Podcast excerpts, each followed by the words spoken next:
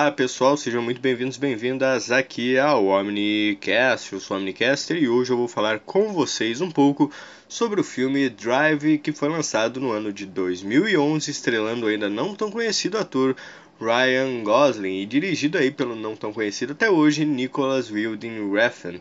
E sem mais delongas sobre informações técnicas, hoje eu quero falar com vocês especificamente porque Drive é um filme fora da curva. Porque ao primeiro olhar parece um filme simples como qualquer outro que consegue acertar aqui e ali na trilha sonora e na direção de arte, mas nada além disso.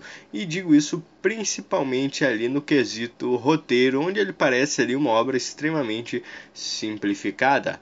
Mas quando olhamos a obra por completo, eu garanto para vocês que a pintura que a gente vai obter aí é bem diferente. Então, antes de adentrarmos por completo nesse universo de 1 hora e 30 minutos que é o filme, gostaria de pedir para vocês seu like e sugerir que vocês se inscrevam no canal caso gostem do conteúdo que eu vou apresentar aqui e procurem assistir outros vídeos do canal. Vocês vão estar tá me ajudando aí e também vão estar tá aproveitando a massividade de conteúdo que tem por aqui. Então, só você entrar aí no canal e assistir que vai ter bastante coisa da hora.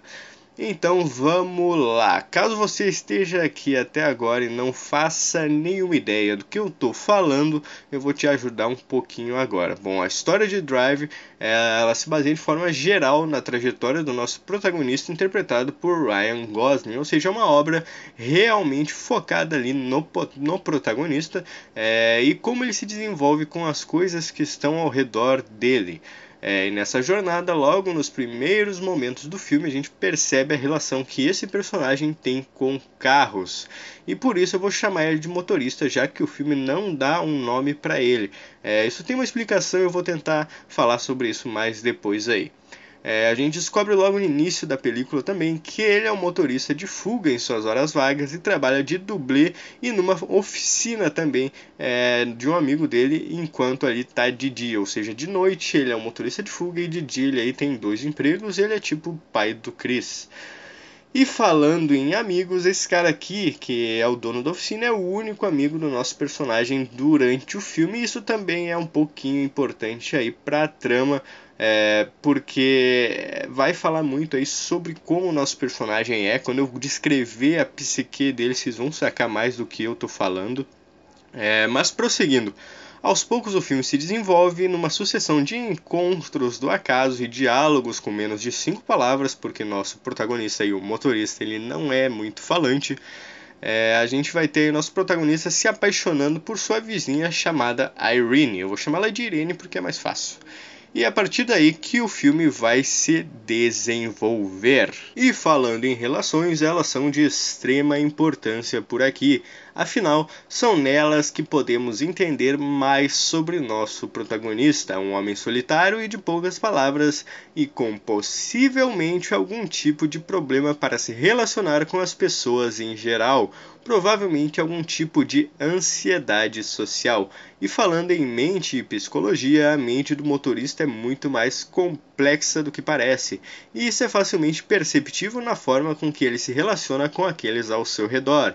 Enquanto fala com Irene ou com seu filho, ou até mesmo com o seu amigo da oficina, podemos perceber que ele age de forma tímida, empática e até mesmo acuada. Já sua contraparte, aquela que se envolve nas fugas, ações criminosas e atos violentos durante o filme, é fria e não demonstra empatia alguma, além, é claro, de ter uma personalidade extremamente metódica, até mesmo sua postura se torna diferente, sua postura e a forma como ele se prosta aí diante de todos. É, ela é mais imponente e confiante do que sua contraparte, e principalmente mais violenta. Ou seja, para muitos que assistiram o filme, esse pequeno detalhe pode ter passado despercebido, mas se olharmos com cuidado, vemos que realmente há algo diferente sobre a personalidade do protagonista. Agora, o que seria já é mais difícil dizer, já que poderia ser um caso de personalidade dissociativa ou simplesmente uma mecânica de de defesa. E essa teoria aí de ser uma mecânica de defesa é confirmada ao analisarmos que a segunda personalidade dele, aquela que seria fria e metódica, geralmente aparece quando ele coloca a jaqueta, a famosa jaqueta que o personagem usa durante maior parte do filme. E nesses momentos, quando ele coloca a jaqueta, ele assume sua personalidade ali profissional e então a gente percebe ali que pode ser realmente um mecanismo é, onde ele consegue assumir essa nova postura para encarar as dificuldades que aparecem em seu caminho. E nesse ponto aqui eu acho importante que nós falemos sobre a fábula do sapo e do escorpião. Em certo momento do filme, onde as coisas já estão muito complicadas para o nosso protagonista, ele está sendo perseguido ali por mafiosos, então ele elimina um desses criminosos e após isso liga para o chefe do moribundo e diz a seguinte frase: Conhece a fábula do sapo e do escorpião? Bom, seu amigo não conseguiu atravessar o rio. E essa frase remete à seguinte fábula. É, eu não vou ler toda ela para vocês porque seria muito longo, mas eu vou dar uma resumida. Basicamente, um escorpião pede para um sapo para atravessar o rio e o sapo fica duvidoso, achando que o escorpião vai matar ele e diz que não está muito afim. Mas o escorpião diz que se ele matar o sapo, ele também vai afundar e vai acabar morrendo. E é aí que a gente entra aí é, no ponto onde o sapo aceita carregar o escorpião pelo rio, mas acaba morrendo porque o escorpião mata ele. E no momento da morte, o sapo pergunta por que o escorpião teria feito aquilo. E o escorpião simplesmente responde que ele não poderia evitar isso, pois isso faz parte da natureza dele. E isso é muito interessante aqui que a gente relacionar no filme. Existem diversas, mas diversas teorias aqui é, nessa parte da história. Eu vou compartilhar com vocês algumas que eu acho bem interessante a gente refletir sobre fazer essa análise aí no filme. Diversos canais, é claro, já utilizaram essa fábula para falar sobre Drive. É, eu vou acabar mencionando algumas é, teorias que outros canais fizeram, mas também vou apresentar algumas aí que eu é, imagino que também façam algum sentido. Uma das formas para a gente avaliar essa fábula, é, sua interconexão da fábula com o filme, seria que o escorpião não seria o motorista, mas sim o instinto animalesco que ele possui, ou seja, essa segunda personalidade dele que é aflorada em momentos de violência e de defesa e em suas ações criminais. Já o sapo, nesse caso, viria a ser aqueles que entram no seu caminho e ele acaba eliminando porque essa é a natureza dele, ou seja, quando ele coloca a jaqueta do escorpião, ele assume essa personalidade do escorpião e acaba aí tendo esses atos de violência. Outra maneira de olhar a situação seria nós avaliarmos que no momento em que ele faz esta ligação, no momento em que ele elimina esse mafioso e faz a ligação, a ligação ali para o chefe, ele está assumindo a natureza ali do escorpião, sabendo que ele não vai conseguir atravessar o rio e vai acabar morrendo ao final. É claro, no final de Drive a gente não sabe exatamente se ele morre ou não, a gente fica subentendido ali que ele não vai morrer, que ele só vai para algum lugar diferente, mas se ele morresse, essa teoria seria ainda mais completa, já que ele não conseguiria atravessar esse rio. Mas o rio em questão pode também não ser sua própria vida, já que o filme aqui é, ele aborda situações de uma forma bem diferente. Então, ao final do filme, é, a gente percebe que ele está se afastando da Irene, e isso por si só já seria ali é, ele não conseguir chegar ao outro lado do rio, que seria a felicidade ali com a pessoa que ele ama.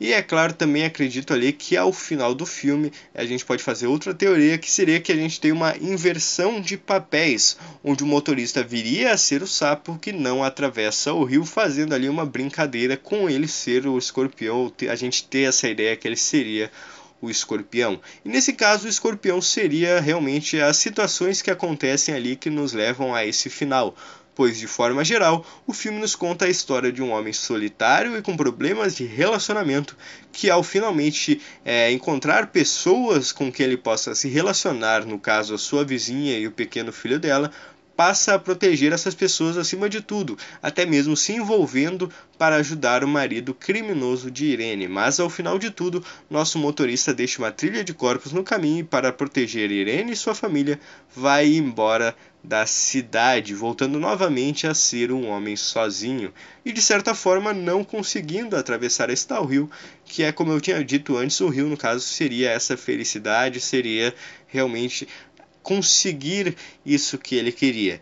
Podemos também colocar a situação do protagonista sendo o escorpião de uma forma diferente, onde a natureza dele seria a solidão e todos os eventos que acontecem no filme vão acabar levando para a mesma coisa que é ele acabando sozinho novamente. E agora falando do filme de forma técnica, caso você já tenha assistido esse filme, provavelmente percebeu que há uma espécie de quebra do meio para o final da obra. O que antes era um filme extremamente calmo, reflexivo e contemplativo se torna uma obra melancólica, violenta e desconfortável. Sim, desconfortável, pois nesse filme os momentos de violência não são glorificados ou estão em primeiro plano. Drive com certeza não é um filme de ação.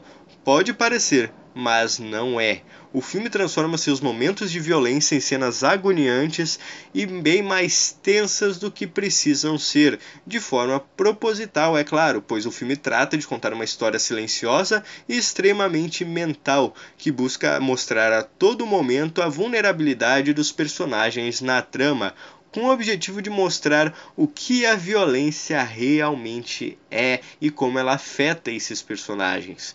E quando eu falo em vulnerabilidade, não digo em momento algum isso sobre o motorista, que assim é, como a gente percebe assistindo o filme, ele parece ser simplesmente um espectador em sua história. Em poucos momentos no filme a gente vai sentir que ele realmente está em perigo, porque a direção nos mostra que ele realmente não está e ele vai conseguir lidar com aquela situação. É, ou seja, ele é um, um é, ele, ele está assistindo as coisas acontecendo ao seu redor, assim como nós estamos. Ele não tem o controle das situações, assim como a gente. Afinal, o marido de Irene morre e também o melhor amigo do motorista, e ele não conseguiu impedir que essas situações acontecessem, porque se a gente for avaliar, por exemplo, na situação ali do marido da Irene, as coisas acontecem sem ele saber e fogem do seu plano, tirando do controle as coisas ali é, da mão dele. É, e essa situação se mantém apenas até o terceiro ato do filme, que aí finalmente a gente vai ver o motorista colocar uma máscara e partir para cima daqueles que o machucaram. É, eu considero esse momento como uma completa aceitação da personalidade do escorpião do nosso protagonista e também uma mudança significativa em como ele interage no filme, pois a partir desse momento é ele que controla a trama e o que acontece com os personagens à sua volta.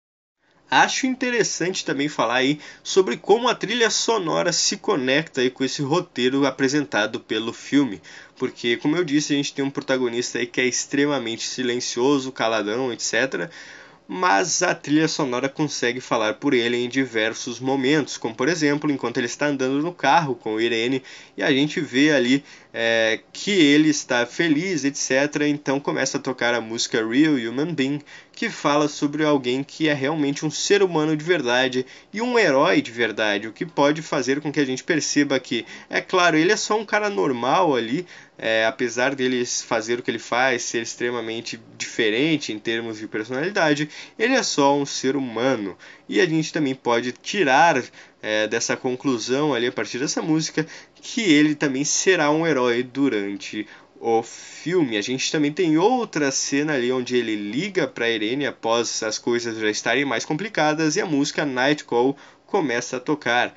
Para quem não sabe, a música Night Call do Kavinsky, ela fala sobre alguém que está fazendo uma ligação noturna e fala sobre coisas que a outra pessoa não quer ouvir, ou seja, no caso ali ele estava contando para ela tudo o que estava acontecendo, quem sabe se despedindo, etc. A gente não tem é, muita muitos diálogos, como eu disse, mas a música já deixa claro o que o filme quer dizer pra gente. Então, em termos técnicos, Drive, é, apesar de parecer um filme extremamente simples, um filme nada, nada demais, é, ele é muito mais do que um filme simples. Ele consegue fazer é, diversas in, pequenas inovações ali que transformam ele num filme único, seja com esse lance das músicas, seja em transformar um filme que poderia ser um filme de ação extremamente genérico, em algo mais contemplativo, reflexivo, quem sabe em alguns momentos, é, com simbologias interessantes.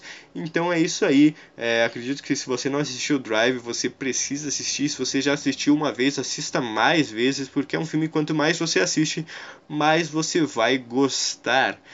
E é isso aí, eu espero que vocês tenham gostado do vídeo. Eu gostaria que vocês se inscrevessem no canal, caso tenham curtido o conteúdo. Procurem outros vídeos aí do canal que eu acho que vocês vão curtir bastante. E é isso aí. Eu sou a Omnicaster, até a próxima. Falou!